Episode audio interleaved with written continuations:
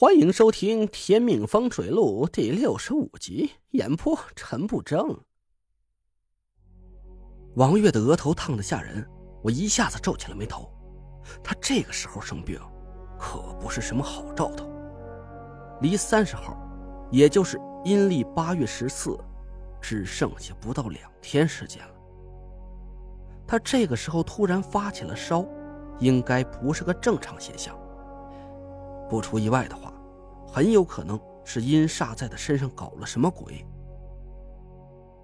因为人在健康的时候，身上的阳气十足，不是太厉害的阴煞是没法轻易伤人的；而人在生病的时候，阴气就会上升，有利于阴煞作祟。我赶紧跑到卧室的摄像头前，对着摄像头连喊带比划：“有人吗？有人吗？”喊了几句，没有人回答我，我有点着急了。要么是监控我们的人睡着了，要么这是个单向的监控系统，我听不到对面说的话。我想了一下，跑到洗手间，拧了个冷毛巾来敷在王月的额头上。他浑身一哆嗦，好像清醒了一点。我赶紧喊他：“喂，醒醒醒醒，能听到我说话吗？你家的药放在什么地方？”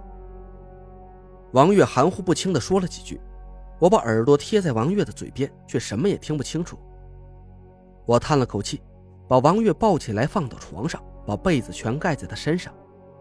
我赶紧点上了清香素烛，心里默念了几句咒语，提起了毛笔。还好我的状态不错，我屏气凝神，画了几道符箓，最好的一张是蓝界下品，还画成了两张黄界上品。我拿过一只碗。找了根牙签刺破了手指，在蓝界符箓上点了一点羊血，又把符箓放在烛火上烧成了纸灰，倒了半碗清水搅匀。别问我为什么用牙签，我的刀子早不知道被王月藏到哪儿去了。张嘴，喝下去。我抱着王月的头，把碗放在他的嘴边上，还好王月还有一点意识，他慢慢的把那半碗符水喝了下去，我又给他盖好了被子。那是一张化吉驱邪符，加上我的养血的催动，很快就起了作用。王月的呼吸慢慢平稳下来，我摸了摸他的额头，已经开始出汗了。我松了口气，从他的兜里掏出他的手机，想给王旭或者随便什么人打个电话，却不知道他的解锁密码。靠！我丢下手机，去洗手间里打了盆冷水，放在床前。化吉驱邪符只能赶走他身体里的阴气，现在他就是单纯的发烧，只是这大半夜的，我又不知道门锁密码，也没法给他买药去。我抱起王月，给他脱下外衣，用冷毛巾擦了擦他腋下的手臂和关节，手往他裤子上伸了过去。我突然愣住了，虽然这个女魔头根本不避讳什么男女之嫌，但说到底。她还是个女人，我还真不敢去脱她的裤子。想了半天，我只能拽着她的裤腿往上挽了挽，露出了腿弯，用冷毛巾给她擦拭了一下。就这样，每隔一会儿，我就用冷毛巾给她物理降温，一直熬到了天亮。王月一点也没有要醒过来的意思，我知道这是阴气消耗了他大量的体力。他现在需要休息。我试着在他耳边问他：“你能听到我说话吗？你家门锁的密码是多少？”王月干渴的嘴唇动了动。一二三四五六。啊！我靠，竟然这么简单！我翻了翻王月的裤兜，翻出一串钥匙，还有几十块钱。差不多够买药了，我把反锁着的房门用钥匙打开，一口气跑到小区外的大街上。雨停了，但是气温很低，阴冷的晨风刮在我的身上，我打了个冷战。我跑到一家刚开门的药店里买了点退烧药，看看还剩下十几块，又顺手买了两杯豆浆、几个热腾腾的包子。我一路小跑到王月的家里。不光是因为担心他的病情，更是因为实在是太冷了。一二三四五六，井号键。我输入了门锁密码，门咔的一声打开了。我刚进门，就听见卧室里传来一个焦急的声音：“重复一遍，金陵小区关押的嫌疑人逃逸，请求支。”嗯啊，没事了，没事了，警报解除。嗯，确认。我走进卧室，王月披头散发的歪在床上，脸色发青。他挂了电话，有气无力的冲我嚷了起来：“你去哪儿了？”我把手里的早餐和药朝他晃了晃，没跑，放心吧，赶紧躺着。我扶着王月躺下，给他拧了冷毛巾敷在额头上，倒出一片药来，把水递给他，吃药。王月茫然的看着我，我一瞪眼，没毒，赶紧吃药。王月犹豫了一下，还是把药吃了下去。我把热豆浆塞到他手里，慢慢喝。烫王月喝了几口热豆浆，脸色慢慢红润起来。我这是怎么了？